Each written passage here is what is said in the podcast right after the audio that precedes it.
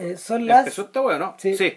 Ya, eh, son las... puta, ¿qué 21 con 19. Sí, del día 29, sí, 29 de 29 de marzo. marzo del año 2015, estamos en Civil Cinema 205. 206. 206 Sí, tenemos. 206, las películas que no nos avergüenzan.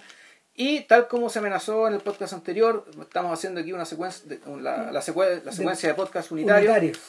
porque estamos básicamente haciendo las tareas para hablar con propiedad de los documentales de, los- De los hermanos Mays. Dado que falleció el último, el, el, el que, el que queda vivo, digamos, el Albert. Al- Albert, Mays, hace un par de semanas. Así que bueno, el podcast unitario de hoy, como se amenazó, es Safe, película de Todd Haynes del año 1995, que eh, según Rami parece que es cierto, es la película que lanzó el- la figura de Julian Moore. Exacto, sí. Mira, de Todd Haynes en realidad no es ni muy favorito tuyo, ni muy favorito mío. A ver, lo que pasa, yo de Todd Haynes creo que haber visto dos películas, las dos me gustaron, fíjate, y las dos me gustaron más que esta que vamos a comentar ahora. Vamos. ¿Te gustó más la de Bob Dylan? Eh, no es de Bob Dylan, era... Sí, pues la de Bob Dylan, pues es de Haynes Ah, también. no, que esa no la vi completa. No, esa me aburrió, la mandé a la mierda. yo no, no, de- No, no, pues, esa no cuenta. No, a mí Velvet Goldman me gustó mucho. No, yo de Hayes, yo de Hayes vi hartas cosas, ponte tú. Mira, en su, la primera cosa que vi creo que fue Poison, que es una colección de, de tres cortos que este gallo realizó basados, basándose en relatos de Jean Genet. Ya. Y en realidad no era lo más no era no era la, la cosa que lo lanza la fama, la cosa que lanza la fama a, a Haynes eh, es la factura un poco antes y se llama Superstar, creo. Ya. Y, y es un corto que este gallo hizo, no sé si para la U o para algún trabajo similar, pero eh, cuenta, la, cuenta la muerte de Karen Carpenter con muñecas Barbie, Ya. ¿cachai? Eh, haciendo obviamente la referencia al, a cómo se llama, a la concepción de belleza que hay detrás de, la mujer, Claro. de, de las muñecas y los muñecos. Y el resultado que se tuvo en la vida de esta pobre señora. Eh, exactamente, porque está direct- tan directamente, tan indirectamente relacionado. Mm. Entonces quedó un poco la cagada y durante un tiempo, de hecho, hubo problemas como la- con la distribución del corto, porque parece que algunos familiares de, de Karen Carpenter se... Creyeron que se estaban burlando de ella eh, o algo. digamos. seguramente. Ya. Entonces, por eso demoró en verse, pero me imagino que estos días debe poder verse en YouTube. Superstar, no sé. Eh, bueno. Pero el asunto con Poison era que también adoptaba el mismo formato, con los relatos de corte gay de Jean Genet, algunos eran más violentos que otros, y algunos tenían distintos estilos. Si hay algo a lo que se parecía, en es- eh, si hay algo a lo que se parecía a eso, era un poco a, mm, al estilo al estilo que adoptó con mucha mayor propiedad Derek Jarman Ya. eh, eh, a finales de los 80 y a principios de los 90. Que, eh, que le debemos un podcast a Derek Jarman, de hecho. Y, y nada, pues es, es decir, son, son, eran tres, son tres cortos en los que había tres estilos estéticos muy distintos. Todos, había uno que era muy chillón y muy naif, otro que era un blanco y negro contrastado, que era una era, era casi como a los Fritz Lang un poco. Eh, y del tercero, del tercero era, era más naturalista y en el fondo era, si mal no recuerdo, era acerca de la. porque tengo que haberlo visto hace 20 años. Era acerca de la. Era un corto sobre pandillas, ponte tú, pandillas de pendejos, y en el fondo había una atracción entre un tipo que abusaba físicamente de a golpes de otro, una cosa así, presos, creo, ¿no? algo así. Y, y a pesar de que tuvo muy buena prensa, en realidad no me causó mucha impresión, por lo menos, sobre todo comparado con, con Safe, que la vi un poquito después. Yo Safe la tengo que haber visto cuando yo estaba haciendo la práctica en el diario, Ya. 96. Poco tiempo después de que, estreno. de que la estrenaron. Y, y bueno, na- yo no sabía nada de Julian Moore. No tenía idea que existía esa actriz ni nada. Uno la tiene que haber visto entreverá en papeles muy menores en esa época. Claro, porque ella, Boogie Nights, Es después. es después. es. No mucho después. No, no mucho después. Porque Magnolia es del 99, debe haber sido del 97-98, ¿sí? No mucho Claro, eh, Boogie Nights es del 97. Ya, Y esta es de dos años antes. más o menos. ya. Y, y en realidad cuando uno mira la carrera de Julian Moore, ha hecho harta mala película, man. Sí. ¿Sí? Y, y, y mucha producción de estudio como entreverá y entre el otro día el otro día de hecho estaba viendo una una película de Nicolas Cage que se llama Next. ¿Ya? La cuando 12 estaba de la tele prendida y, y era sobre un tipo que veía dos minutos en el futuro. Ya. No podía pasar, pero lo divertido es que esa era una película de ciencia ficción que se tomaba en serio, algo que Saturday Night Live se tomó en broma. Ya. Porque el sketch que realmente es famoso es, es el que hizo Christopher Walken cuando le invitaron a Saturday Night Live poco tiempo después de haber filmado, o unos guay, un par, unos cuantos años después de haber filmado The Dead Zone. Ya. Claro, y en The Dead Zone eh, Walken interpretaba a un, a un vidente que podía ver el futuro. Exacto. Y que... Y que Y eh, intervenía, digamos, para evitar que pasaran cosas realmente malas. Claro, y, y, y en este caso el vidente del sketch veía dos minutos en el futuro. La misma cosa que le pasaba a Nicolas Cage, pero en serio. Y era un horror de película. O sea, la cago. Y, y ahí Julian Moore interpreta a una a un agente del FBI tipo Scully que lo, que lo sigue. Que tiene el look también, po. Tiene un poco el look. Sí, bueno, películas malas había uno en que ella parece que perdía la memoria, resulta que era todo una, un complot para hacerle creer no sé qué cosa y le habían secuestrado a su hijo. ¿eh? Son weas que uno ve, que uno ve los trailers, que esas películas ya no las veo. No. Ella actuaba también en, en niños, del- en los hijos del- niños del hombre. Sí, actúa y de hecho se la echan así. La, la matan, claro. Justamente en la escena famosa, ¿no? que, que el plano secuencia largo, Ya, de, que donde van por la carretera en este auto pequeño. claro. Claro. Y, y es como una muerte como medio inesperada y todo lo Claro, el personaje que pintaba es importante y son las pocas cosas que salvan la película en realidad. Sí. La... Qué cochinada. O sea, puta, es que no sé si sea tan, No sé. tan mala. O sea, tiene hartos como apuntes buenos, cosas choras. Pero puta, es una cochinada. Pero sí, hay, hay, hay cosas de lo que es desarrollo de trama que son bien inverosímiles y son bien disparatadas, weón. Que, que tú pensás, weón, esta cuestión, o sea, en realidad, claramente se embalaron con el concepto, ¿cachai? Y las cosas, y cosas que parecían ser detalles no le prestaron la atención debida, Bueno, ¿cachai? Pero bueno, y es un poco lo que a veces le pasa a Todd Haynes, para, ir volviendo. Por ejemplo, porque tú, a ti te gusta harto más Velvet Goldmine de lo que me gustó a mí en su época. sí, a mí me, Y yo me- creo que- gustó. Y yo creo que porque tú la viste, tú la viste con una, con unos ojos mucho más independientes de la chimuchina que, con el que, que, que hay detrás y que, que es de donde la vi yo. Ya, Por, sí, el te- por el tema de la. por el tema de que en Velvet Goldmine este tipo eh, inventa un rockero que es muy parecido al de. O sea, inventa, es- es- es- Inventa un Oscar Wilde moderno. en realidad lo que inventa, no, es, en realidad es ni siquiera, es, él cuenta la historia de Bowie con Iggy Pop. Y Lou Reed. Eh, pero en realidad los protagonistas son esos, o sea, el, Sí. el personaje, el, el, el, este cabro, el, el Rhys Myers, eh, él hace, él es David Bowie, y, y Kurt Wilde, que es el nombre que le pusieron al personaje de, de este cabro escocés, weón, de... Ah, ¿cómo se llama? Y Juan De McGregor. McGregor, claro, no, es Iggy Pop, claramente. Mm. ¿cachai? Entonces, este, el, este tipo, puta, parece que no, tu- no tuvo opción de usar los derechos, usar las canciones. No, ni nada. Bowie, Bowie no dio permiso. Le bloqueó la, la- le bloqueó la cuestión. Le bloqueó todo salvo el nombre de la canción de Velvet Goldmine que no la usan en la película. Claro.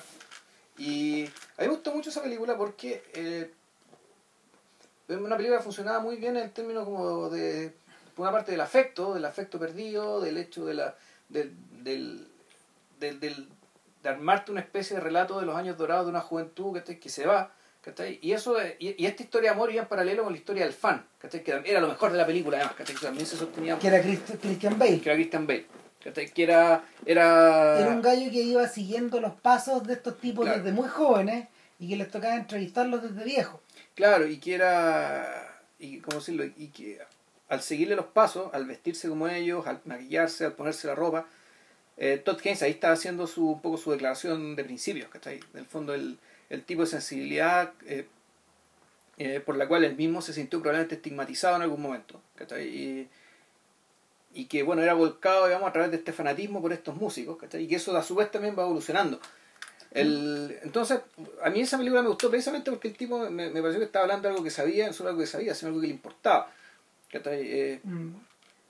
Ahora, el ejercicio es medio parecido en I'm Not There, no es tan distinto.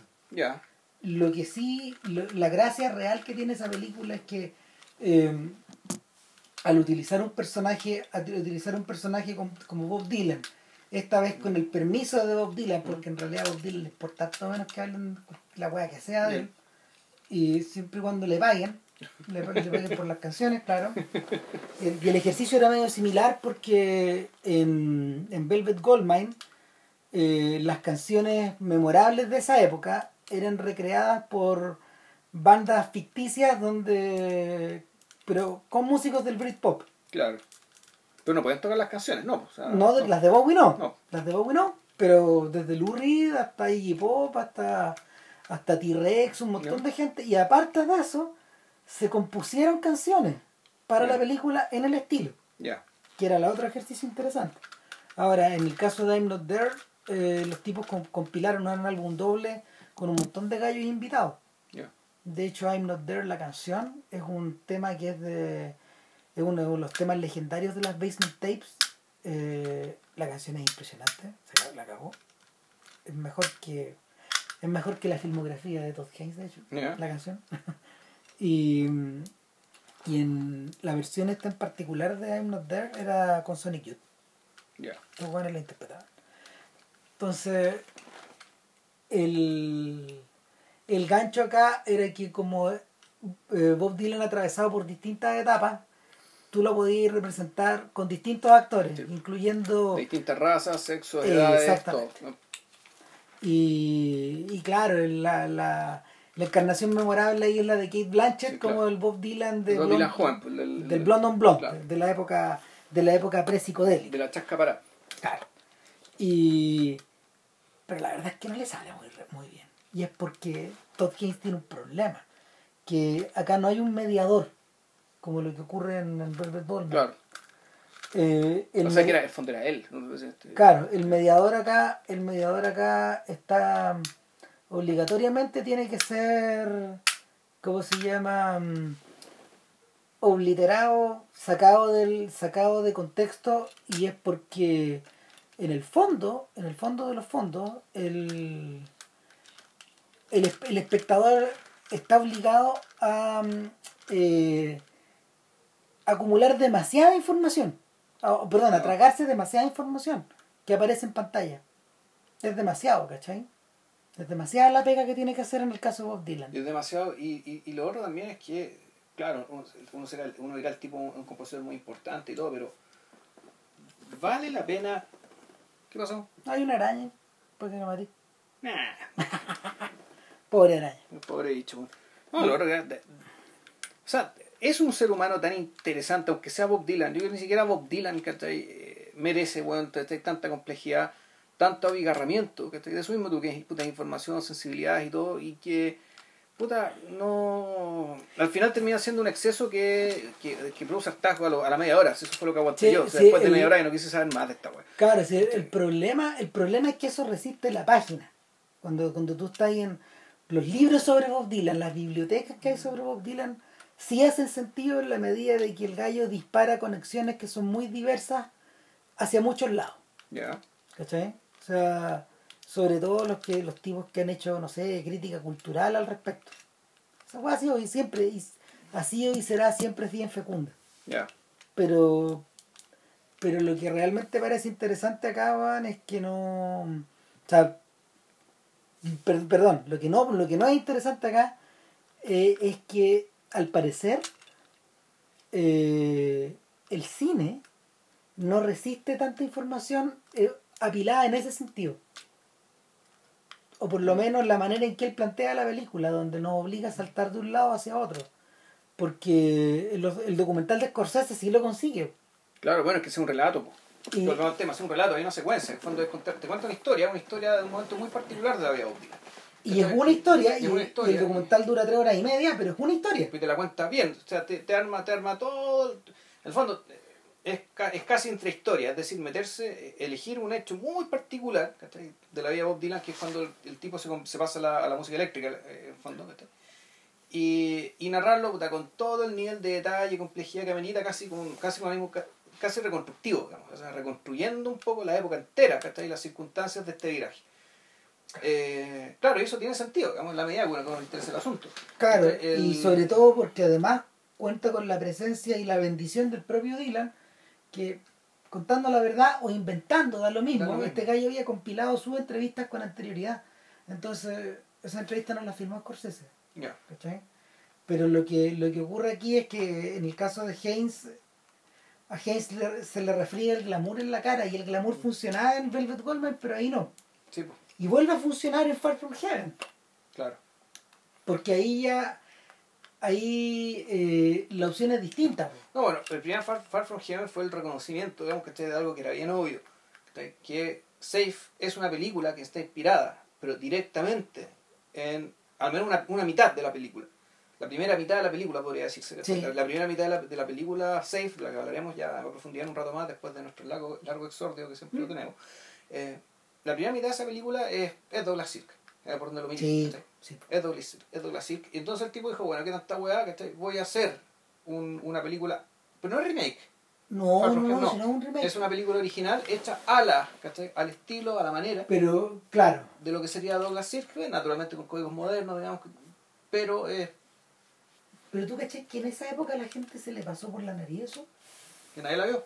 O sea, lo que pasa es que las personas terminaron muy impactadas por la segunda parte ¿De qué? de, de Safe. De Safe. Ah, está hablando Eh, de Safe, no de Far From Heaven. Ya. No, claro, no, y, y, y claro, el, cuando llegue el momento de hacer su tercer largometraje, su cuarto largometraje, Far From Heaven, después de Velvet Goldman y después de Safe, eh, ¿Y el primero cuál era? el primero es Poison, Ah, pues, pues el largometraje. o sea, sí, lo juntaron y lo vendieron como uno, entonces esa es como la primera película, pero después Safe, Velvet Goldman y Far From Heaven, ahí, ahí el tipo, ahí el tipo eh, sinceró de dónde venía. Sí. Si ustedes, si ustedes han visto Far, Far From Heaven, no solo está ambientada en la época, En los años 50. en los años 50 y está, Está coloreada como... está muy bien en la dirección de arte en ese mismo Claro. sentido, sino que además, eh, y el, el gran giro que le pega, También Julian Moore, ¿no? sí, también sí. Julian Moore. El gran giro que pega ahí es que el personaje del marido esta vez realmente es importante. Sí.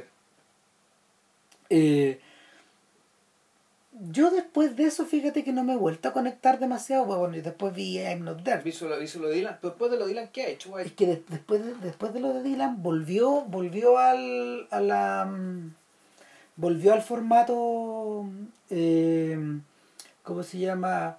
Vol- volvió al formato de, de, de años 50, con, esta, con este remake de Mildred Pierce que hizo con, con esta actriz de Titanic, ¿cómo se llama? Con la Win- Kate Winslet. con Kate Winslet, claro. Y es una y la hizo con HBO y Mildred Pierce en, Ah, pero serie. sí, película. es una serie, es Ah, una ya. serie, sí, son tres capítulos. Y Mildred Pierce es importante históricamente porque es la primera serie que un director famoso y conocido hacía para HBO. Ahora es más común. Ah, pero esto fue antes entonces lo de World War, World, World War Empire y todo. Antes de Boardwalk Empire, antes de. ¿Cómo se llama? Antes de. de esta. de Top of the Lake, Ya. de Jane Campion, antes de True Detective, de cosas, Ya. ¿cachai? Y. y el gallo, no sé, pues, tomó el riesgo y narró Mildred Pierce eh, basándose un poco en la película de John Crawford, entiendo, y al mismo tiempo eh, em, basándose mucho más de cerca en el libro de James. Ya, ok. Entonces, en ese... En e- James Kane, el de Novela Negra. Exactamente. Ya. Sí, sí, sí. eh, Mildred Pierce es un noir. Ah, perfecto. Es un noir. Y, y de ahí para adelante como que le he perdido la, la pista, Hayes. Así que, Wikipedia, ayúdanos. Claro, después de, después de eso, este gallo, eh, este gallo hizo, inter- intervino, por lo menos, que yo me recuerde, en algunos de los cortos de Six by Sondheim, que es un documental que se, que se, que se hizo sobre la figura de Stephen Sondheim. Ya. Y, y después de eso, claro, actualmente se encuentra filmando Carol, una, una película una película con Kate Blanchett, Ya. con Kate Blanchett y Rooney Mara, que está basada en una novela de Patricia Highsmith. Así que me imagino que debe ir por una beta medio parecida a la de Mildred Pierce. Ya. Pero es un tipo que en el fondo ha tenido una carrera que es mucho más mucho más lenta de lo que mucha gente creía. Y yo creo que yo O sea, más que lenta, Es que bueno, ¿qué quiere decir lenta? ¿Qué quiere decir rápida, digamos? ¿cachai? Eh, Rápida para llegar a dónde. No, me refiero a que ha tenido, ha tenido una carrera mucho menos eh, mucho menos disparada de la que, la que la gente pensaba en un principio, porque, porque Haynes, mira, para tener un punto de referencia, Haynes eh, es uno de los protagonistas de este libro de Peter Biskin, que es la continuación de los del de Easy Riders Del Raging Bulls, ya. sobre la época de los 90. ¿Por qué es importante Haynes? Eh, es importante en su, asocia- en su asociación con su productora de todos sus filmes, que, que es Christine Bachon. ¿Ya? Christine Bachon es, una- es un personaje eh, ultra importante en el mundo de- en, el, en, el, en el mundo independiente americano de los 90 porque eh, ella junto con, con Harvey Weinstein apostaron por nombres eh, que terminaron perdurando O sea, por Wes Anderson, por esa gente. o sea, o- eh, no, bueno, por, por Tarantino, por, por un Ah, ella formó parte de ese mundo, ¿cachai? ya. Eh, otro tipo que trabajó en paralelo a ellos por- y que, y que es eh, productor ejecutivo de Safe es, es James Sheamus, Ya. que, el- que es el que es un ejecutivo eh, de Hollywood, pero al mismo tiempo es el co-guionista y el productor de todos los filmes de Ang Lee. Ya. Es el gallo que confió en él para traerlo a Que Estados para Unidos. hacerlo, para hacerlo. Eh, Exactamente. Entonces, el Haynes en, ese- en esa medida era uno de los nombres importantes eh, en el origen de este movimiento.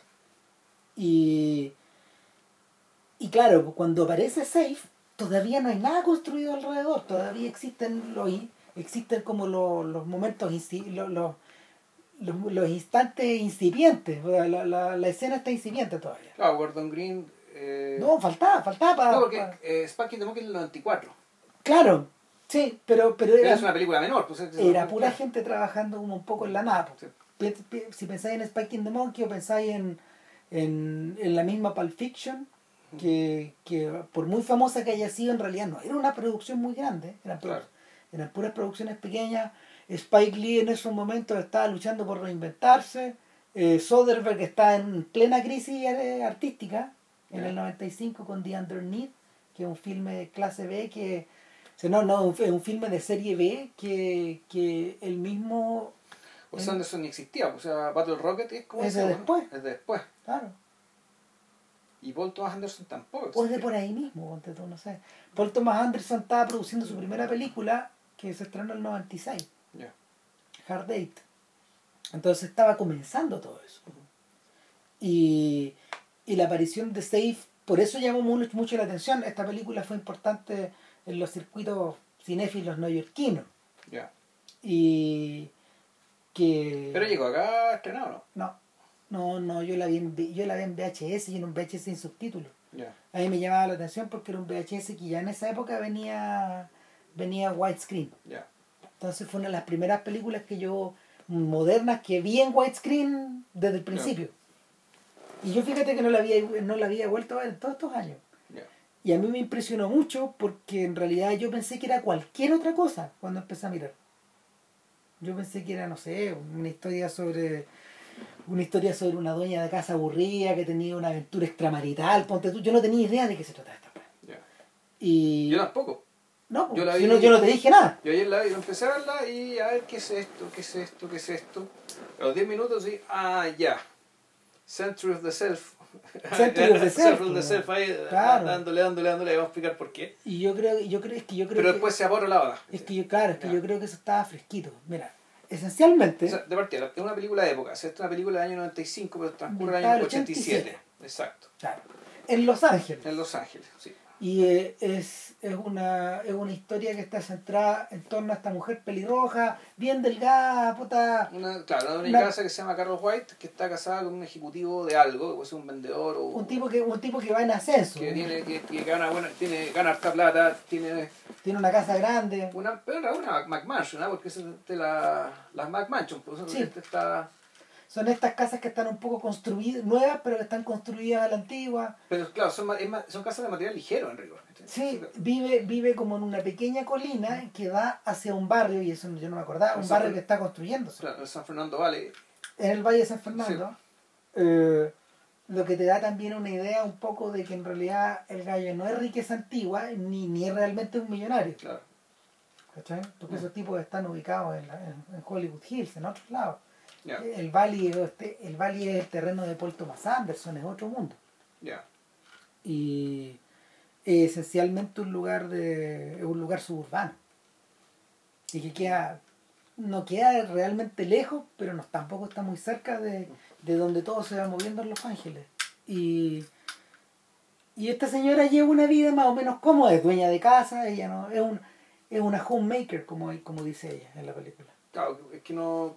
Le parece que da vergüenza decir eh, housewife. Claro. Tenía que decir ho- ho- homemaker, pero a ver, te, te la tratan. el- lo primero que te muestran. Ella llega con el marido en el Mercedes, y, y de hecho los créditos son el auto avanzando en la noche, digamos, por las sinuosas calles ahí de- en estos cerros. con una música con una música sintetizada un poco al estilo de, de las que usaba Howard Shore en las películas de Cronenberg. Ya, claro, una cuestión eh, ochentera. Llega a la casa y te la muestran, ¿cachai? Claro, siendo, eh, digámoslo, apaleada por su esposo, por decirlo elegantemente. Ah, están acostados y el tipo ahí tiene su orgasmo, man, y, Y a ella no le pasa y a ella no nada. le pasa nada. Nada, entonces te presenta al personaje que ya, bueno, de, de partida insatisfacción, insatisfacción sexual, para empezar. Y a poco te empiezan a mostrar la vida que lleva y la vida que, que- la vida que lleva eh, es principalmente lo que retrataba, lo que decía Alan Curtis en Center of the Self, en el periodo este de la, el periodo de la riqueza, un periodo de la riqueza de los 80 y el, y el ascenso del poder de los conservadores, que de los republicanos en este caso, básicamente basado en la necesidad del individuo de expresarse, pero expresándose pues, sobre todo a través del consumo y a través de, de detalles como la forma de vestirse, el decorado de la casa, los muebles, el- el diseño de los espacios. Y en ese sentido es súper efectivo este weón, Sí, porque, porque lo, lo, lo filma de una manera bien clínica. La casa Sí. es una casa de es una casa de catálogo. Sí. Muy bien decorada, todo muy ordenado. Cada planta que hay, las plantas de lo que hay de planta de interior es todo falso. Lo que está en la- las plantas de afuera son, son todas reales y son todas muy bien escogidas sus colores. Por dentro hay unos colores pastel. eh, hay varios, hay varios espacios donde la gente debería juntarse, siempre están vacíos. Sí, Hay una empleada en el fondo que es latina, sí, es mexicana, claro, y, eh, el, y muestran a un camión que va llegando y baja un, baja un, un sofá, Claro. o dos sofás, un conjunto de sofás. Es una L. Claro, eh, y los tipos abren el paquete y ella dicen, no puede ser. No, es que eh, ella dice ya, hágalo acá, hágalo acá, y ella se va. Y se va. Y cuando vuelve encuentra con que te instalaron una cuestión de un color que ya no quería. Entonces, Negro. Un negro. Entonces, acabo de mundo. O sea, puta. ¿Cómo el traer un sofá negro si es que todo está todo pensado para que fuera un color así celeste verdoso, no sé color de casi el control. Eh, claro, entonces el punto está en que el- ella vive en este en un, en un entorno en el cual básicamente el, puta, es como una especie de derecho adquirido. El hacer de tu vida una, una especie de obra de arte, hay que decir una obra de arte bastante vulgar, eh, pero claro, una obra puta, es, como- es como, y en ese sentido la cuestión empieza a parecerse a lo que te muestra Douglas Sirk ¿cachai? respecto de la prosperidad americana de los 50 Claro. y cómo solamente tenía que expresarse bueno, en, lo- en la- en las mesitas en, los- en la- en las mesitas de té ¿cachai? En, las teteras en las plantitas en los jardincitos en las picket fences En el color de tu delantal, Claro. en todas esas cosas. En, en la Claro. forma de tu peinado, en el fondo la mujer, esta mujer vive, vive en un mundo que es post Mad Men, claro pero donde los valores están exactamente iguales, porque el tipo es un, white collar que, que va a su casa, va a su Sí. pega muy temprano en las mañanas, llega muy tarde y se viste de, de, de vestón y todo, y, y tiene un Mercedes y, y etcétera. Claro. El, y de hecho, buen apunte este, que en el fondo este personaje podría ser perfectamente Betty Draper, ¿cachai? con la salvedad que Betty Draper tiene hijos. En cambio ella eh, tiene un hijastro. Ahí lo que te explican también es que con, con, su, con el marido vive el hijo del marido, que es un cabro que tiene 10 años, que no es particularmente importante, No. pero Su sí, presencia re- re- gira. gira, está ahí, no, no, no es fuente de conflicto, no es nada, pero el, eso te dice que, claro, ella no es madre, pero en el fondo igual es madre. Mm. O sea, ella, ella vela, ella, ella, ella es quien lleva la casa. Y en ese sentido se parece al del resto de sus amigas que están todas cortadas por la misma Sí. tijera. Hay gente que se vive con, que se viste con motivos florales, Los que, colores pastel, que se hace la manicure perfecta, que tiene tiempo para hacerse el pelo cuando ellas quieren y Claro. como quieren, que se visitan y hablan un poco de todo y de nada. la, la vemos haciendo ejercicio aeróbica Claro. en, en, En un una, gimnasio. en un gimnasio. Con y unas pintas más- ochentera, pues, ni es tan perfecta que ni transpira, como dice Claro. la señora que le, que le dice, pero no, no, no está ni transpirando. Claro. Y este, pal, este palito humano, este palito humano un día, un día, eh, conversando con una amiga, deciden hacer una, ella, la- su amiga la, la, des- la convence de hacer una dieta de fruta. de fruta. Y algo pasa. ¿Pero tú ves que la dieta de fruta? No, no, no, venía de antes, claro. Venía de antes, y en el fondo, mira, venía desde el momento en que ellos estacionan el auto y ella estornuda. Claro. Al principio, cuando no han terminado ni de correr los créditos. claro. Entonces, pero lo que tú, lo que tú notas ahí es que como que está, como que hay algo que está, como que hay alguien que está tratando de rellenar algo que no se rellena con nada, que no se completa y no se complementa con nada. Y, y, y, y- a partir desde el momento en que ella empieza a tener estas crisis, O sea, primero le, le da una crisis de pánico a partir de que va detrás de un, de un camión que le empieza a echar el humo y Claro. empieza a toser. A toser, a toser, a toser.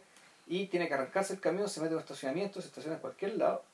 Y ahí le baja un ataque de pánico. Una, una- un- lo que diría Claro. ahora una crisis de pánico. sí, Que también, puta, es otra manifestación de una individualidad problemada, pues, bueno. Y esta cuestión empieza a escalar. Sí. escalar. y, y las crisis empiezan en distintas partes. Claro, entonces se compromete su vida social, se queda dormido por una reunión de negocios del marido mientras uno de los clientes cuenta un chiste. Puta, pecado mortal. Claro. Y entonces, todo esto está contado con bastante parsimonia, es decir, efectivamente es una película larga, una película de dos horas, donde el, donde el director en realidad, eh, como otras películas de las que hemos comentado, que es muy importante el hecho de contemplar a, a Julian Moore. A O sea, mí- el personaje de Julian Moore está puesto ahí para ser contemplado. A mí eso es lo que me llamó la atención cuando la vi. Que la, que la observación que la observación que el filme hacía sobre su sobre su actriz era primero que nada era, era intenso, no se al rendía. borde de lo impertinente, al- exactamente. claro, siendo que es ficción. Pero claro, a diferencia de Ponte tú, otra película que, es- que hizo lo mismo, que era La vida de él, de la que hablamos acá, en la vida de él, generalmente era primer plano o muy cercano, es decir, donde importaba la cara y el entorno no importa tanto. No, acá no. Aquí es importante el entorno, aquí es importante el cuadro, es importante el decorado. O sea, de hecho, las comparaciones con Kubrick son súper evidentes. Y, y yo me acuerdo de haber visto la película de Richard Tucci, no he visto estos encuadres desde Kubrick. Esto es antes de Ice White Shot. te estoy Sí. diciendo. Y, y me, me, me- me hacían recordar un poco el resplandor, por ejemplo. ya. A la, a la perfección con que el gallo hace encuadres sobre encuadres y enmarca, enmarca en distintos volúmenes, enmarca en distintos planos hacia atrás o, o centrándose en ciertos volúmenes, etcétera y, y claro, el- con el correr de los años la gente ha ido re- eh, remachando cada vez más ese, ese rasgo. Me extraña que esta película no haya sido nombrada por Tom Anderson en Los Ángeles Place Itself.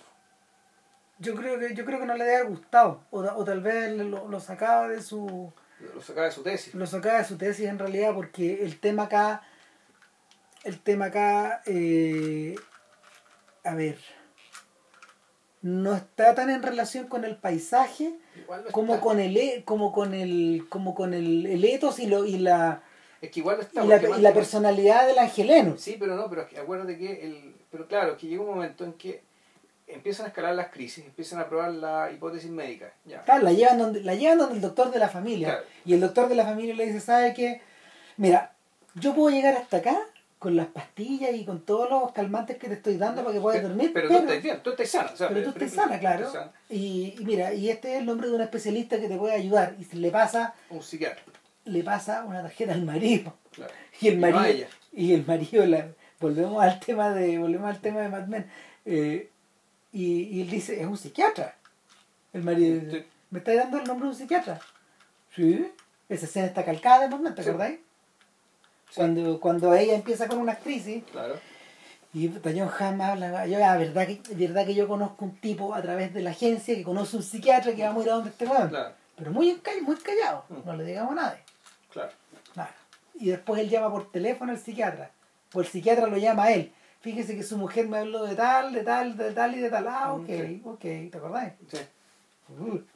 Y, en este caso el personaje el, el, el personaje y el marido no, no da esa no ofrece esas perspectivas de crueldad pero lo que o sea más que crueldad era en aquel entonces era claro el nivel de el sometimiento de la mujer donde era considerada prácticamente como un ser no responsable. Claro. donde en el fondo alguien parecía un niño. bajo, bajo, la tutela del marido. Aquí no aquí supuestamente la mujer está más emancipada y el, y el, el marido en realidad es un personaje que no eh, podría no estar digamos y da un poco lo mismo bueno, es que los personajes, es que volvemos a esa idea. Todos los personajes que no sean ella podrían no estar. Ya lo mismo. Y sin embargo, son los vehículos a través de los cuales ella se relaciona con su ambiente. Claro. Permanentemente. Y, y es por eso que es inevitable que en algún momento la película revierta hacia la. revierta. revierta hacia su interior. Y es por eso que, la, que, por eso que el filme en cierto momento se va para adentro. O, o, trata de irse, porque también hay un, hay un tema. En la medida de que, en la medida de que Haynes insiste en encuadrar desde lejos, siempre tienes la sensación de que estás fuera de, de, de, la, de la protagonista, de la señora White. Siempre estás fuera. Nunca, nunca penetras en su fuero interior de la manera que eh, las películas de cirque o de o los otros o los melodramas de Minelli lo hacen. Sí aparte que aquí la, la, la insatisfacción de ella que en el fondo no se sabe si es que el, el, resultado de todas las investigaciones acerca de su condición es el resultado real de la investigación o fue lo primero que se nos muestra la mano digamos y la cuando en realidad la insatisfacción de, de, de la señora White puede provenir de cosas bastante más pestes y sin embargo ni siquiera están sugeridas. No. Que uno puede ser uno la, la no maternidad uh -huh. o el lesbianismo por ejemplo. También pues si esa buena o sea si la eh, el tema el tema de la sexualidad está es, es el hipopótamo en el dormitorio pero no no está no está mediado por nada en la película. Completamente ausente.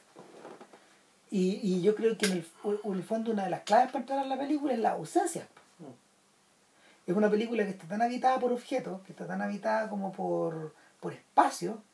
La casa, la casa de, de Miss White está, está eh, el, el, living, está la cocina, uno conoce el dormitorio. Y es todo enorme, una casa donde viven tres personas más, tres personas. Es casi una mansión. Sí. Tiene tamaño de mansión. Y volvemos al volvemos a la misma idea la presencia constante de gente que maneja por este Los Ángeles por un Los Ángeles que en realidad está filmado de una manera un tanto opresiva porque en la medida de que tú te trasladas a través de estos viaductos hacia hacia estos lugares te das cuenta de que en realidad uno va como encerrado en una cárcel de autos. Claro y por eso te digo la esto daba para capturar el documental de Anderson porque en algún momento, cuando ya falla la hipótesis física, después médica, después la hipótesis psiquiátrica, ella en el fondo empieza a, se encuentra con un volante donde empiezan a, a enumerar unas cosas, unas, ciertos síntomas que ella reconoce como de ella. Se siente alérgico al siglo. Claro, es alérgico al siglo. ¿Y cómo te muestra el siglo? El siglo es básicamente Los Ángeles juntado con Los Ángeles. Ese es el siglo. Eh, de hecho, la, lo que le llama la atención a ella es algo así como la molestan estos va, estos vaídos, no, no, perdón, estos, estos vapores, fumes. Sí. El humo, el, el humo. humo. La molesta, la, la, la, la agobia el humo, la agobia, la agobia la sensación como de tener que, de tener que tragar negrura en el fondo, claro. de envenenarse. Entonces, está siempre desganada. Cada vez más delgada, ya no come, no duerme, anda merodeando en la noche, los propios pacos se detienen, como ven que es rubia, claro. presumen que es la dueña de la casa, pero... Claro, y cree que alguien entró a robar y por eso salió para afuera. Claro, y, y, el marido mirando desde atrás, así, preocupado porque se despierta y no está. Y la conducta se pone cada vez más errática y todo hace crisis final ya, terminal. El en, baby shower. en el baby shower, donde están todas sus amigas, donde hay unos tremendos regalos preparados, mm. envueltos con unas claro. cintas grandotas. Eh, con, con cintas que parecen las cintas de los pelos de estas mujeres, ¿cachai? Aquí volvemos, Douglas Sirk, de nuevo, con el donde claro, en Douglas, en Douglas Sirk eh, siempre está, y al igual que, y esto fue un poco copiado, no sé, en estas películas de mierda, ¿cómo se llama esta? De Help. Claro. que, que, usaron esa misma, ese mismo ánimo y lo usaron con el tema racial. Pero eh, donde aquí está un poco morigerado el hecho de que en realidad dentro de este grupo de amigas y dentro de esta uniformidad hay mal. Está el mal. Está el mal, está la represión, está el, la delación, está el, el puta, esto como esto que llaman los gringos el group thinking, ¿cachai? Esto en el fondo que toda gente, la uniformidad mental. Está, pero en esta película no lo está tanto. O sea, yo está diría, sugerido. Yo diría que está sugerido como está sugerido casi todas las otras cosas. Sí. Si, en el fondo este es un resumidero que no es de una pura cosa. O sea, es que además tiene que estar sugerido porque eh, no te pueden dar pistas respecto de qué carajo le pasa realmente. Porque esta guana, esta es un misterio. Finalmente te das cuenta de que lo que persigue la película no es aclararte la perdiz sobre la enfermedad. No. Eh, sino que registrar insistentemente una disconformidad, una sensación de incomodidad, eh, de insatisfacción. De insatisfacción que termina, que, que, que termina, vamos a contar el final de la película más o menos, porque que... O sea, pero espérate un poco, o sea, lo que pasa es que el, en la medida de que estas crisis son más grandes y más grandes, lo que se va somatizando en el cuerpo mismo es una especie como de... Mm, hasta cada vez más flaca le empiezan a aparecer eh, moretones, o sea, sí, pero yo, yo, diría que, yo diría que es casi mortificación, es automortificación. Eh, entonces desde adentro empiezan a emanar cosas. Primero tú ves que sangra de narices, cuando se va a hacer la permanente, que es un cambio que obviamente está visto ahí como la idea de que oh, necesita un cambio. Necesita un cambio, sí. Claro. Cambio. Exactamente, lo interpreta de la misma forma. Y, el, el, cambio le produce sangre en la nariz. Claro, eh, en otra ocasión ella se siente media mal y el marido la abraza con mucho afecto y la protege como si fuera como una niña y de repente ella lo empieza a hacer en la mañana y ella lo empieza ella lo empieza a rechazar y tú decís qué pasa y en el fondo lo está rechazando para no mancharlo con el con, con mancharlo con, el vómito, que, se le, que, le, va a salir a ella. con el vómito blanco que le va saliendo a ella y que el tema era, era adicta a la leche. Sí. Y esa otra otra explicación que podría ser digamos que efectivamente llega un momento en que no puede tomar más leche. Sí. Ya que la se sobresaturó ya no se intoxicó de leche. Claro. Y el en tercer lugar está este instante este, está, está este instante del baby shower donde ella tiene un ataque de asma prácticamente. Una cosa así. Y en cuarto lugar ya está esta explosión esta explosión de sangre que tiene cuando cuando le ingresan al hospital claro que eso es cuando no, claro, eso es cuando va a buscar una, una, una va a buscar ropa, va a buscar eh, al lado seco. Ya va con un tanque de oxígeno para que, que en el fondo pretende paliar el problema del asma. Claro anda con su tanque de oxígeno y entra, están fumigando en la en, en, la, y ahí la mina colapsa. A ver si empieza a botar sangre. Entonces el médico le dice, yo no entiendo cómo lograste botar sangre de un cuerpo que está sano. Mm. El médico de verdad está fastidiado. Y, y volvemos a esta idea de que en el fondo los que están tomando decisiones ahí son los hombres. Permanentemente son los hombres son decisiones en torno a lo que ella puede pensar o lo que ella puede tener o las, las soluciones a las cuales ella puede acudir. Eh, el, el, momento, el momento en que ella se sienta a hablar con el, psiquiatra, con el psiquiatra es paradigmático porque el psiquiatra es un sujeto que no está eh, sentado en una silla mm, sino que está sentado en un tremendo escritorio gigante como si fuera el gerente de una empresa tal cual y, y claro el, ella está absolutamente intimidada por él, no hay ninguna instancia en que ella pueda ni siquiera decir su verdad, ni la verdad, ni nada. yo pensé que usted me iba a hacer las preguntas. ¿Por qué tengo que hacerle preguntas yo a usted? Le dice ella. Mm. Mm. El tipo, no, es una pared. Entonces, es profundamente frustrante la, de, nuevamente la, la, la sensación. Claro, entonces el punto está en que ya después de esta última crisis ya un comercial en la tele Claro, y es una weá de autoayuda. De la misma gente, digamos, Que había visto, que, había puesto el volante este con la lista de sus síntomas, y se empieza a meter de a poco en, una secta, en el fondo. Porque, o sea, previamente, no, previamente ya va a este lugar, al lugar del volante, y lo que tiene básicamente es una mm, es una charla de autoayuda. Es un grupo de autoayuda donde la gente va y se expresa y tú ves. ¿A quién ves ahí? Ves ancianos. Inmigrantes a inmigrantes y a negros. Y, y, tú, y tú dices, ok, estas son personas que son tres grupos que son los tres vulnerables en este gigante de cemento. Claro. No hay blancos. Los únicos blancos son ellos. Y, y ¿cómo se llama la...? Y ahí ya nos salimos del mundo, es decir. Claro. Ese es el punto, ese es el momento donde nos salimos de ahí. Donde escapamos hacia, donde escapamos hacia otro laberinto en el fondo. Y se abre otro mundo. Se abre un mundo, no sé, se abre un mundo del sobre el cual eh, unos, unos cuantos años más tarde eh, se encargaría el club de la pelea. ¿Cachai? Que, que, que Rosa, al comienzo de la película, cuando estos tipos están en estos grupos de ayuda, Rosa esa ¿cachai? Pasan por Pues otra película con la Sandra Bullock, 28 días. también Sí. pasan por ahí. Que tan mala no es tampoco, si no, No, si no, no no, es tan no, es tan mala, pero, pero también pasan por ahí. ¿ok? Y, y es un mundo donde se presupone que la solución está en ti, Claro. en la capacidad de poder adaptarte al ambiente, a un ambiente que en el fondo, no sé, te estaba agrediendo, te estaba repeliendo, te resultaba indigesto, ¿cachai? Eh, y, y ahí es donde nos metemos al mundo de The Century of the Self, Claro. ¿cachai? Donde, Nos volvemos a meter. do- claro, nos volvemos a zambullir, pero desde el otro lado. Desde otro lado. exacto. desde el otro lado y, y, y lo que se sugiere acá lo que se sugiere acá es lo que sugiere es lo que sugiere Curtis como en el tercer capítulo más o menos cuando ya cuando ya pasamos el mundo del Wilhelm de Wilhelm Reich y nos, nos comenzamos a internar en estos tipos que, que diseñaban las sectas Claro. Esto es la cuestión de la, la investigación de las monjas, digamos. Claro, claro.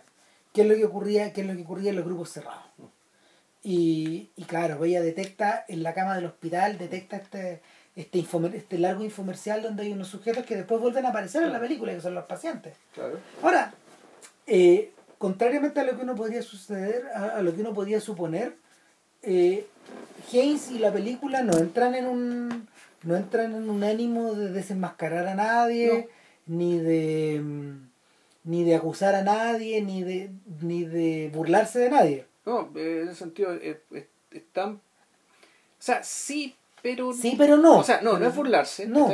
pero de a poco, pero en el fondo la, la película te dice, esto es una secta. Esto que Exactamente. parece una cosa, en realidad No, es otra. Es no, una secta, opera no como secta. Ahora, no te deja tan claro cuál es el nivel de abuso de parte del líder de poder, del, del líder de la secta respecto a los demás. Lo único que indican es que tiene una casa muy grande y muy bonita. Arriba en la A- colina. arriba en la colina, arriba del cerro. Una casa blanca, una tremenda mansión blanca, prístina, que parece una mansión celestial. Claro. En cambio, los pacientes, probablemente por razones de su propia curación, viven en unas chozas ¿cachai? Eh, que tienen piso sólido, tienen vidrios por todos lados, es decir, no tienen privacidad. No.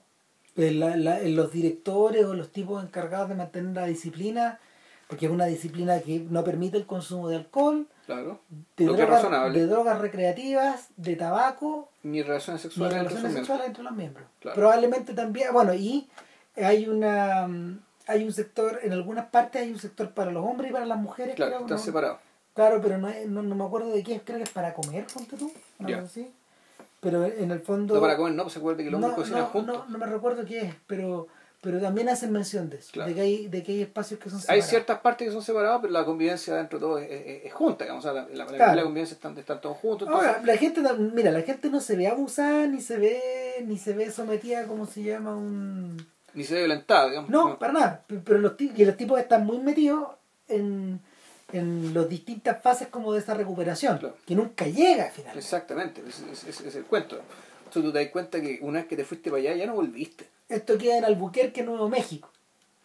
Ya, Ahí lo ahí, ahí queda, que, que, que no es por casualidad el mundo de Breaking Bad.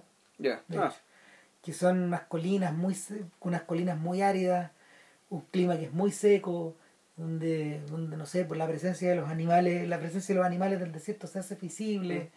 Eh, están tan alejados en realidad que los caminos son todos de tierra, hay un par de el mecanismo de comunicarse hacia el exterior es, es que hay un par de teléfonos teléfonos públicos, ¿no? Con, con públicos. Claro, estos tipos se les pasan unos números de emergencia para que llamen a las ambulancias en caso de que las necesiten, pero esencialmente son gente que vive, son gente que vive por la suya.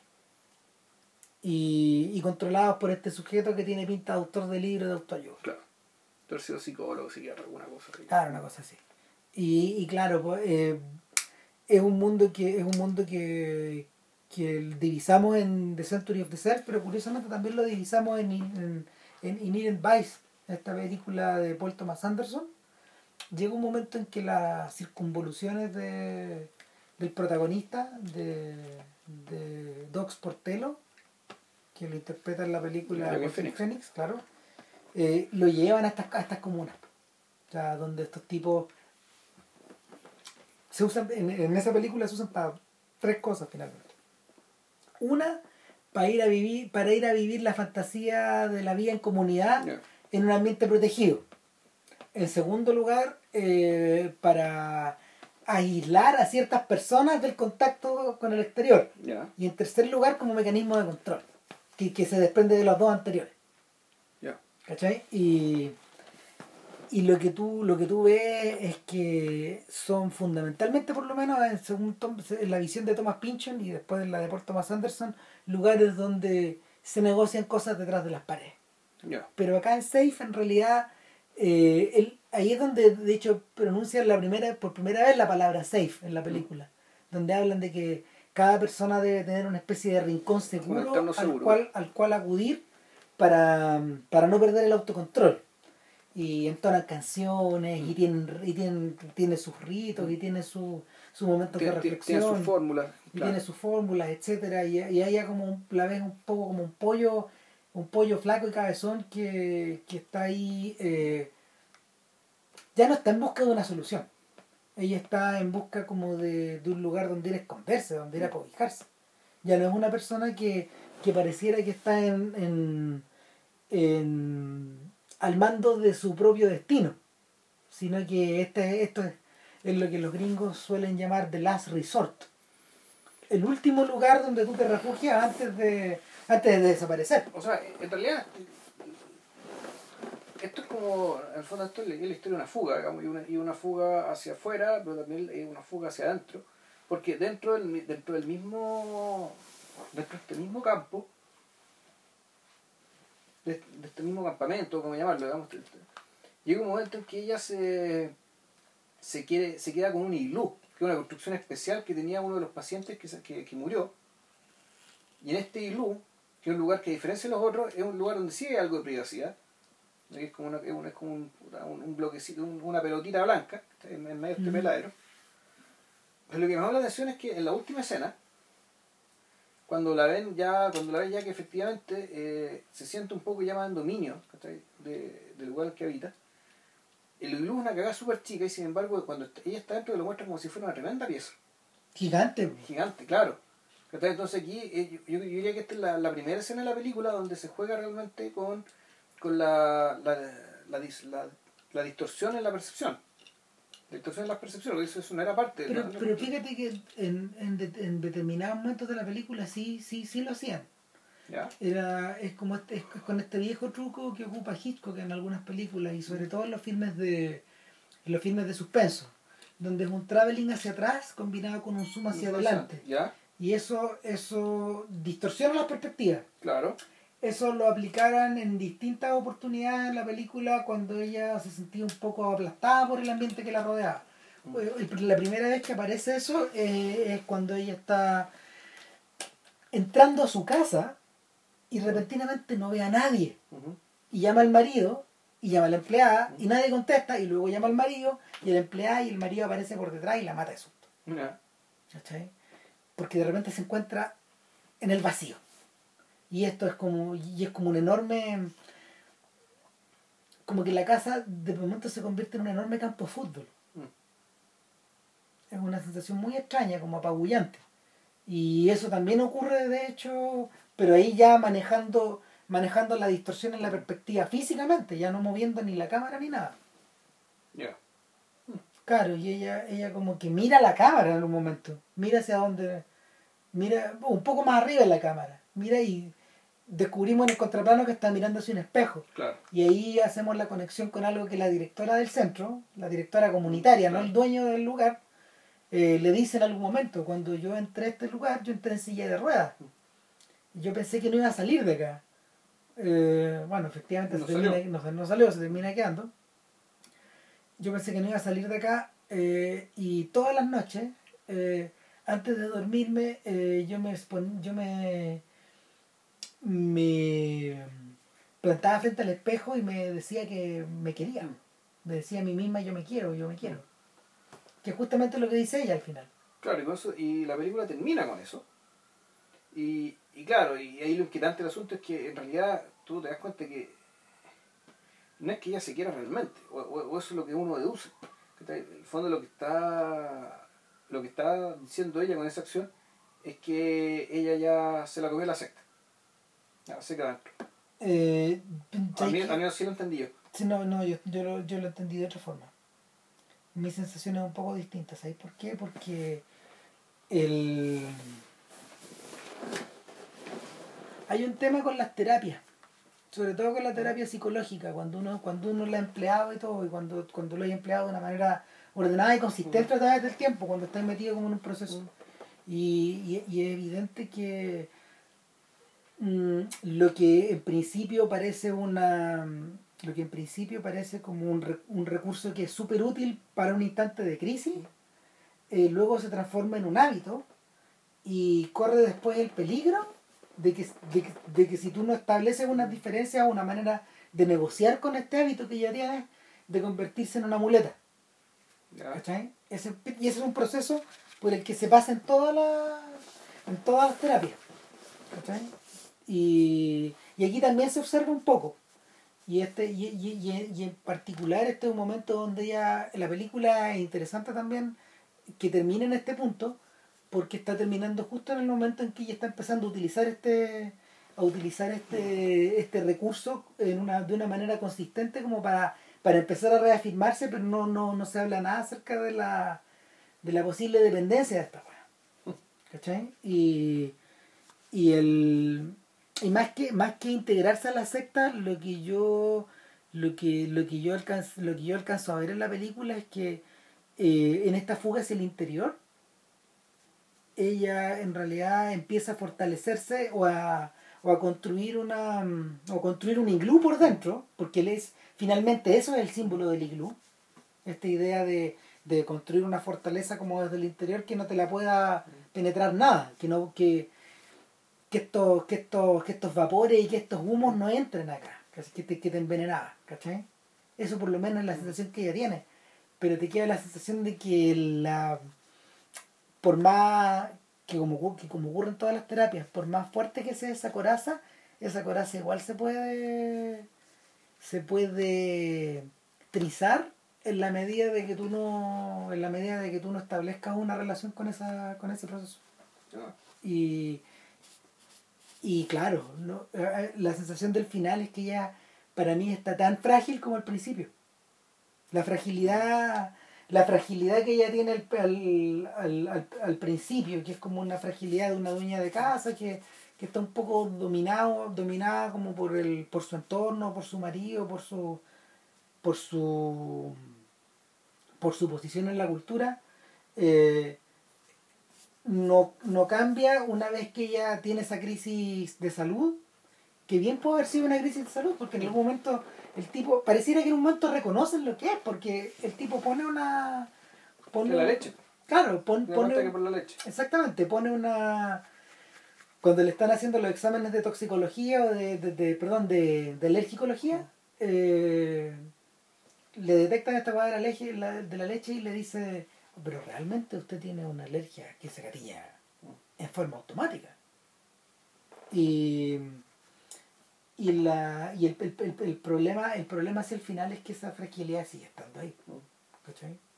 Y, y ese es la ese es el aspecto terrorífico de la historia porque por más que te rodees de un maestro y sus discípulos por más que hayas intentado esta fuga hacia el interior por más que hayas intentado esta fuga del siglo porque finalmente se fuga del siglo retrocede hasta una retrocede hasta un iglú desde esta mansión gigante yo, yo, yo me acuerdo que la principal sensación que yo tuve cuando la vi por primera vez es que al principio había tanto espacio y luego ya no había ninguno y No, pero al final ese iglú chico igual lo es grande.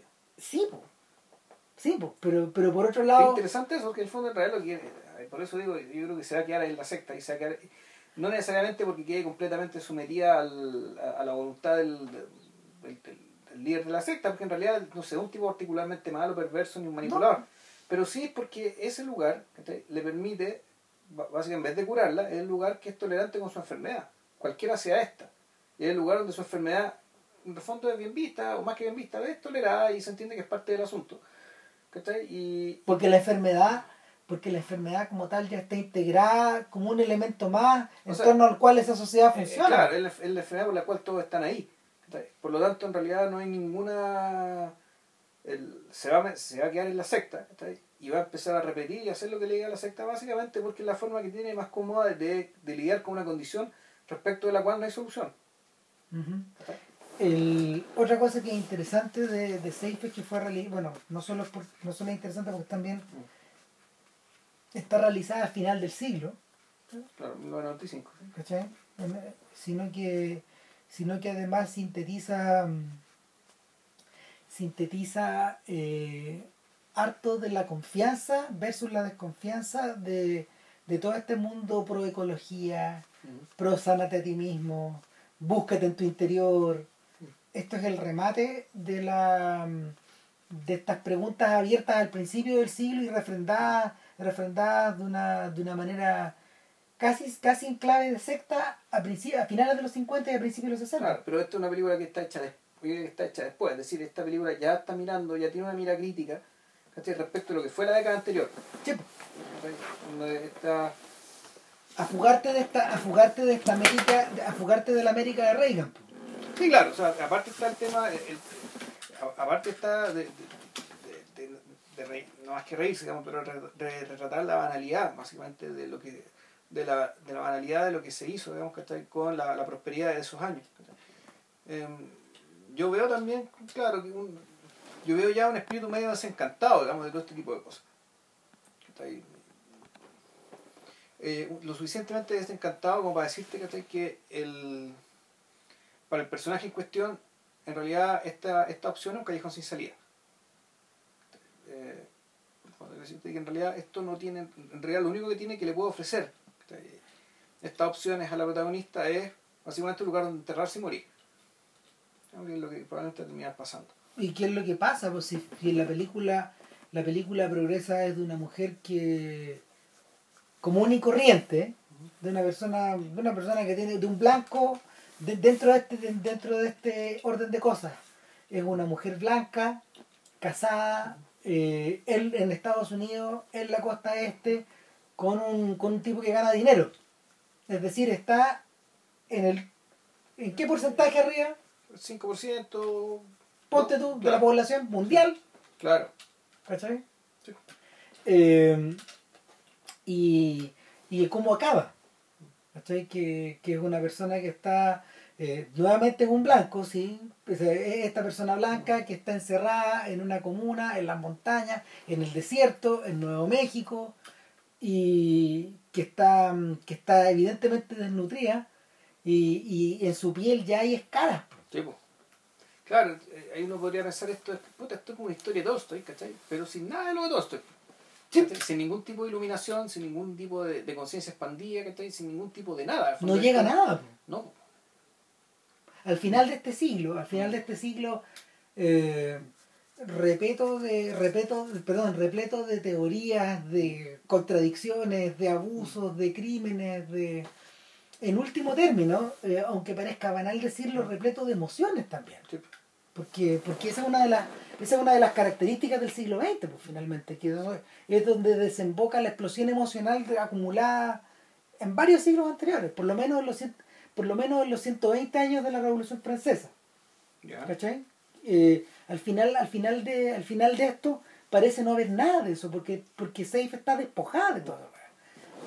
La, la, el póster de la película y la carátula del DVD, de hecho, eh, original, y también la de Criterion, o sea, que está refrendada una y otra vez, es la, es la, son las letras safe metidas dentro como de, una, de un anillo, como de una especie de, de marco redondo que lo rodea, como que como, es una especie de candado que rodea las palabras, pero al mismo tiempo, de fondo, está la figura de un sujeto que merodea el campo que siempre está afuera, no lo muestra nunca de lejos, perdón, de cerca, siempre está visto de lejos y es un sujeto que lleva un traje ya.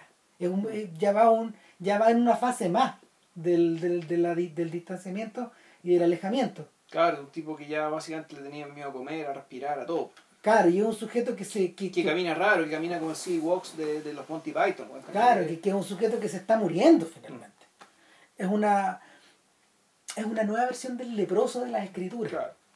Pero al mismo tiempo, y, y, y volvemos, y esto y se nota que esta cuestión es secta, porque en cualquier, en cualquier comunidad normal de este tipo hay que mandarlo al psiquiatra ya.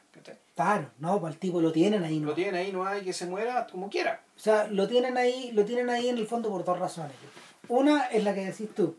Y la otra, eh, la otra es porque en el fondo la tienen, la tienen, lo tienen como el ejemplo, es una medida casi ejemplarizadora. Lo tienen como el tipo que está desterrado, como el tipo que está un paso más allá, como el tipo que así pueden terminar ustedes también si es que no se cuidan, ¿cachai? Nosotros lo dejamos ser, pero es un sujeto que tiene, está vestido casi como un Selknam, como que tiene una malla, unas mallas o unas pinturas arriba como de la piel, no sé qué weá es, digamos, pero es como una especie de traje ya, ya no es el hilo. O sea, ya, en el fondo lo, lo, lo, aterrador es que ya ni siquiera aparece un ser humano. No. Entonces lo con un espantapájaro que mueve el viento, no sé, eh. Exacto, es una especie como de fantasma, una especie de recuerdo, una especie de memoria y derecho para allá va la señora White. Probablemente. Y, y en ese sentido, donde tú puedes interpretar a Safe ya no como un melodrama a lo Douglas Sirk, sino que derechamente como un filme de terror. También tiene una lectura, también tiene una lectura y unas patas puestas ahí. Y, y esa es una... O sea, porque ese personaje sí no puede no estar. Claro. Ese no puede no estar. Ese personaje tiene que estar ahí. La película ya es otra cosa si no está ese personaje. Exacto, es el camino hacia el final, digamos. Es, la, es, hacia, es hacia donde desemboca todo. El recuerdo del futuro. Claro, eh, en, yo me acuerdo que en la, en la piel que habito, de, en la piel que habito de Almodóvar, eh, que obviamente no está basada en ninguna de estas ideas, sino que también está basada en otra, en, una iconografía igual de importante y... Está basada en Fran Yu, ¿no? O sea, está sí, como, claro, Le, le Jeu Sans Visage. Sí, el ojo sin rostro. Exactamente. Eh, el, en esa película, eh, este que, que es, un, es, un, personaje que de hecho está... es una especie de momia viviente, de alguien, de alguien que en el fondo fue sometido a unos cambios tan radicales que tiene que andar con esta que tiene que andar con este suerte de traje con estas bandas, claro. con estas bandas que lo aíslan del exterior pero la isla pero en realidad la sensación que te da finalmente es que nosotros somos los que nos estamos aislando a través de esas bandas de él no no, no es el de nosotros. Eh, eh, esa sensación esa, es la hueá poderosa en la película de Fran Yu en la película de Almodóvar eso está usado como una imagen digamos y está está expresado en esta idea de que este cambio grande, de, este, este cambio de sexo al que somete al, al personaje, a la víctima de la película, el personaje central de, de Antonio Bandera, es, un, es una es una especie como de es una especie como de símbolo también porque la eh, eh, eh, el, el, hombre que se transforma en mujer también termina encerrado en esta habitación y, y, la, y la película sí no me acordaba en esta película la vi no me gustó nada no si la película es mala sí, la, lo, lo realmente, lo realmente poderoso, lo realmente poderoso de esta película está en la idea de la pieza, ¿no? Mm. Eso es lo realmente poderoso. Bueno, la dirección de arte buena. Sí, bueno, mm. pero como todas las películas del Modo, el problema es, ese es el problema, pero pero en el, en el filme de Frank sí está el secreto. ¿Cachai? Y, y la nada, po, la, es, e, es, la sensación como de es la sensación como de aislarse, pero de aislarnos nosotros y y nada, el punto, el punto con Safe, el punto con Safe es que en ese eh, a partir de ahí, en los últimos instantes de la película, donde ya te das cuenta de que de verdad entraste derecho en el mundo de Cronenberg, entraste derecho en el mundo del, de, de, este terror, de este terror que, que no necesariamente es psicológico, si el problema, el problema y lo y lo, lo atractivo de, esto, esto, es terror como podría serlo la película hasta que comentábamos, la, la, la, la del convento en Rumania. Claro. Esto de que el, las acciones, de que la atrocidad, digamos, que proviene de gente que no quiere cometer atrocidades. No. Proviene desde la naturaleza absoluta. Y, o de gente que, pues, peor todavía, quiere hacer el bien. Es decir, esta secta realmente quiere acoger a estas personas y las quiere sanar. No hay mala intención hacia ellos, ¿cachai? Y sin embargo, lo que termina generándose, ¿cachai? Puta, en el fondo es, un, es una especie de mitad manicomio, mitad cementerio, donde aunque la gente no lo sepa, la gente está botada. Está muerta. Está abandonada, está muerta. y, y, y la visita del, del, del marido con el hijastro. Es En fondo también te, te deja entender aquí ya no hay nada en común. Es tremenda porque el tipo va dos veces. Mm. Y en la primera vez él asiste con una cara de, de, de- de impresión ¿Qué es terrible.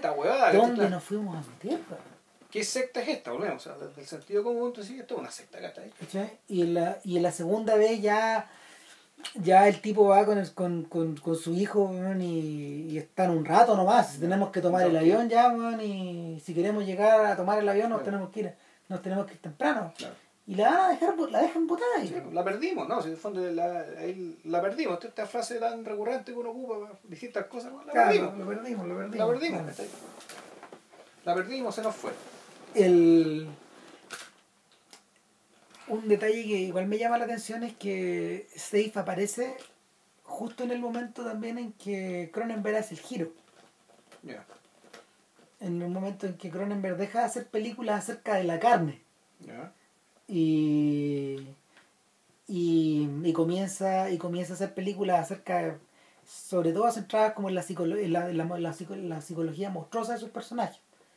La primera muestra es, obviamente es Dead Ringers de la década anterior, pero, pero ya donde, de, de- de donde ya no hay una vuelta atrás es con M. Butterfly, que es contemporánea de, creo, o no, por ahí, No sé. 93 debe ser. Ya. Y po- poquito tiempo después con, ¿Con Crash? No. con Crash. Pero Crash es de la carne. No sé, Sí, sí, es, de, es de- es de la carne, pero las, pero las distorsiones mentales Pero son las que sí. ahí. O sea, es una combinación de las dos cosas.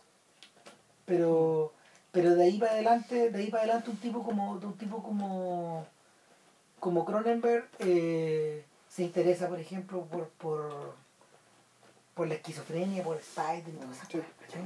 Y, y fíjate que Safe, o sea, y Todd Haynes, no necesariamente estando metido en ese mundo, sí metió su patita. Pero el tema es que gente ahí no, no lo a meter. No, po. No, porque lo que lo que ocurrió es que en realidad eh, yo creo que no solo él se, aventuró fuera de su mundo, sino que comprendió que siendo un poquito más obvio, podía tratar temas parecidos a esto, que le interesaban, pero que en realidad eh, potenciaban el, el lado que le gustaba de su carrera o el que más o el que más le llamaba la atención o el que más le llamaba la atención al mercado, porque durante muchos años no hubo edición en DVD de Safe, no circuló por ninguna parte. Los tipos que la tenían, la tenían del DVD que había salido en los 90, que yo me traté de conseguir en su época y no pude, porque era, el tiraje fue muy chico y la reputación de esta película fue creciendo con el paso del tiempo, pero pero aún así fue todo muy fue todo muy pequeño. Está convertida en un pequeño clásico y por eso la rescató ahora Criterion. Ya. Pero ellos son los primeros que han editado la película como en 17 o 18, en 18, 17 o 18 años. Más o menos. Y no, la había, no se había vuelto a ver ni en 35 ni en nada. Entonces, igual llama la atención. Ahora, ahora es una especie de. Ahora la película es una suerte como de monumento eh, o de túmulo recordatorio de muchas de estas preocupaciones que, que circularon al final de la década y que hoy día vuelven como, como flachazos del pasado prácticamente. Porque en realidad los terrores públicos de la década siguiente los tendieron a reemplazar. Son otros, sí. No, Y yo creo que esa es la razón de por qué de repente tú la consideras un poco an- antigua o anticuada. No, sí, mira, el tema es que, bueno, a partir de una película de época, es lo que me pareció, sí me pareció un poco lenta. O sea, me pareció que, que efectivamente es larga, más que a esta altura uno valora, uno valora la concisión. Y... Uno está más viejo. Sí, además. Entonces, sí, efectivamente la película me pareció que se, se tomó más tiempo que día para contarte ciertas cosas. Puede So- ser, yo creo que también por un asunto como de... O sea, todo lo que es la exposición, o sea, todo- toda la primera parte, la parte circa. Igual, igual yo la agradezco porque es tan meticulosa weón, que después no se te olvida. O sea, los planos son muy bonitos, ¿cachai? Está muy bien construido pero aún así... yo- y, y, y- es que el otro tema, el otro tema es que además como nosotros ya, no sé, pues hay un tema de- también de información de uno, como ya había visto, uno ya habíamos visto lo de, lo de Curtis, que, ah, ya, esto, ¿eh? ah, ya, esto otro, ya, ya, ya, apuremos, apuremos, apuremos, Claro, pero lo interesante es que esto fue antes. sí, ¿cachai?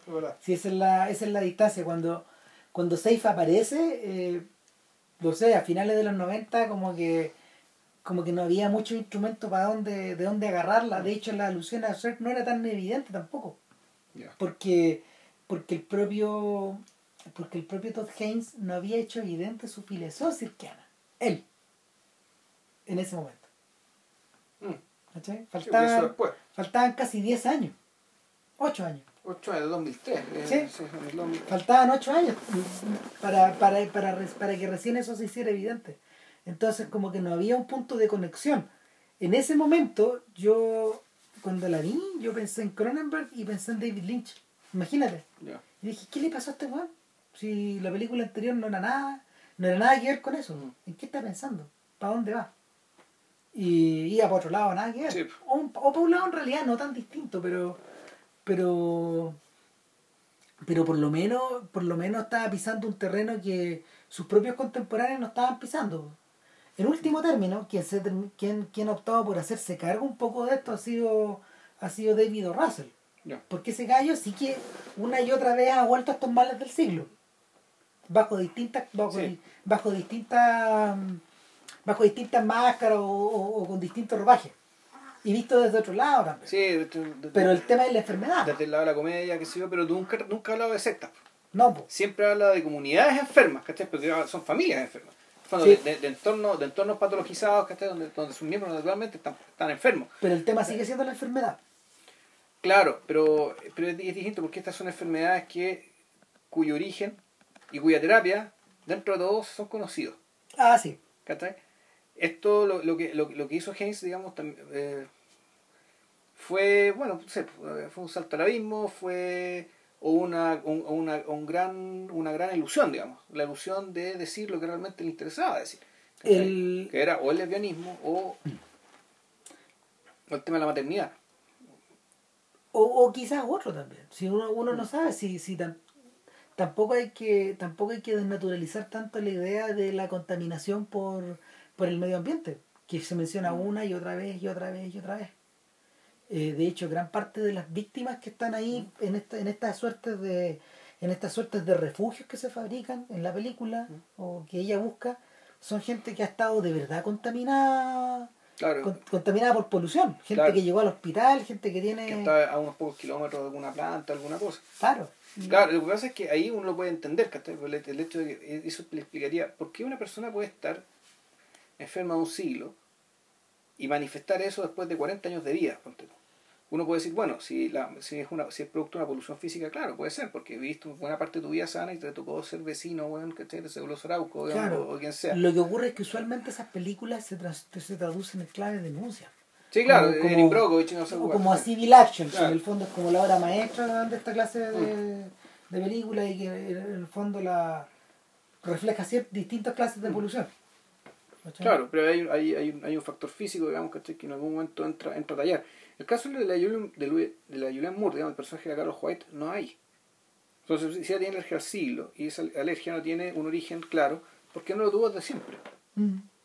es que en realidad yo creo que es el McGuffin Sí, pues, es lo, es lo que está ahí para poder explicar todo lo demás más que, más, que, más que para poder explicar, es para darte, o dar cuenta de todo lo demás claro, parte el pie para contar esta historia de, en el fondo, que es para mí, de, de, de- de una degeneración intelectual. En el fondo, de cómo una persona normal cae en garras de una secta, pero que volvemos, ni siquiera una secta malévola, digamos, ¿cachai? sino cae en un... podría haber caído en las garras de las vitaminas, podría haber Claro. caído en las garras de, puta, no sé, de la homeopatía. No, no, no, yo no lo estoy diciendo en términos peyorativos de nada, sino Claro. que hay gente que se habitúa a tener sus propias maneras de negociar, Lo que decís tú, el fondo que... su manera de pararse en el mundo. Claro, que en el fondo de que se compra su muleta, Claro. y termina, digamos, puta, dependiendo de una muleta.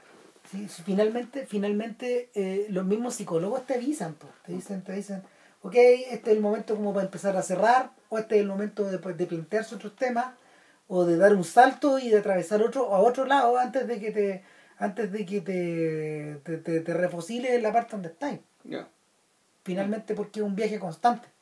Entonces, el que, que una de las cosas de las cuales de, de las cuales daba cuenta Dan Cortis, pues, ¿te acordás que en realidad uno de los grandes problemas que tenían estos, estas terapias estas terapias post-freudianas era era que te dañaban la relación con tu era, era, que- era que creaba era que creaba una tremenda insatisfacción en la relación respecto a los papás ¿te acordáis? Ya, no. cuando, cuando- los propios hijos de Freud pues, Sí. Ah, ya. lo- eran los hijos de Freud ¿cierto? o los nietos de Freud los tipos que habían quedado uno de ellos se suicida tú. Chuta, no, sí, eran. Sí, ahí me acuerdo de esa historia. No, no era, eran, creo que de una familia de amigos de Freud. eso Si mal no exactamente recuerdo. gente muy muy cercana a Claro. la esposa de Freud Ya. ¿cachai? que era una de las guardianas finalmente como de No, esta- era la hija de Freud. era la hija de Freud Ana Freud. Ana Freud, de, de esta manera como de, de, de poder entender Claro. la de poder, de poder entender como la curación Claro. ¿cachai? y estos niños habían sido sometidos desde su infancia Con resultados desastrosos. pu. Puta, horroroso no desastroso eso de película de horror Sí, pu. ¿cachai? volvemos a esta idea no, eh. En fin En fin. nada pues vean Safe Vean Safe, está pirateable. La Sí. pirateé, se demoró de bajar en 20 minutos. yo creo que uno de los monumentos mira, a lo mejor Vilcher no piensa como tanto pero yo creo que uno de los monumentos del cine del 90, de los 90 ayuda a entender también de una manera clara y, y, y no taquillera cómo se hacía una película o, o cómo o cómo a qué se parecía un gran un gran filme indie de aquellos años En- y, y en esas en esa medida Es que es muy raro, porque eso, esta es una película, in- una película indie, ¿cachai? Pero hecha para público no indie. Esto lo podía ver una... Esto lo podía ver cualquier... O sea, las películas indie generalmente se trata de gente joven que anda haciendo huevadas, que está perdida en el mundo, que no sabe que qué busca hacer, cosas hacer cosas interesantes que ¿cachai? O, tiene, que, o que mata el aburrimiento, y tiene una buena banda sonora taquillera y actores cool y todo Esta weá, en cambio, era pura música de mierda de los 80. Eh, de la historia de una señora dueña de casa, ¿cachai? protagonizada por una actriz que había aparecido en muchas muchas películas en papeles muy pequeños que eran nada Y en comerciales también. claro pero eran eran muy nada no Claro. Creo que hasta en teleseries ya, en soap, operas, seguramente seguramente pero pero pero en el fondo su carrera no era mucho antes de eso después vienen todos los, Claro. los batatazos ¿cachai? Claro. las horas todas esas cosas pero pero antes es otra cuestión Mm, y nada rastréela por ahí Eso. y Mira, la próxima semana no sé parece que no Pa- parece parece que que no no vamos a estar así que eso ahora vamos a tener dos semanas para ver las películas de los hermanos Mails y finalmente hacen, dos semanas de los hermanos Mails. así que cuídense Sí, que Chau. estén bien. Chao.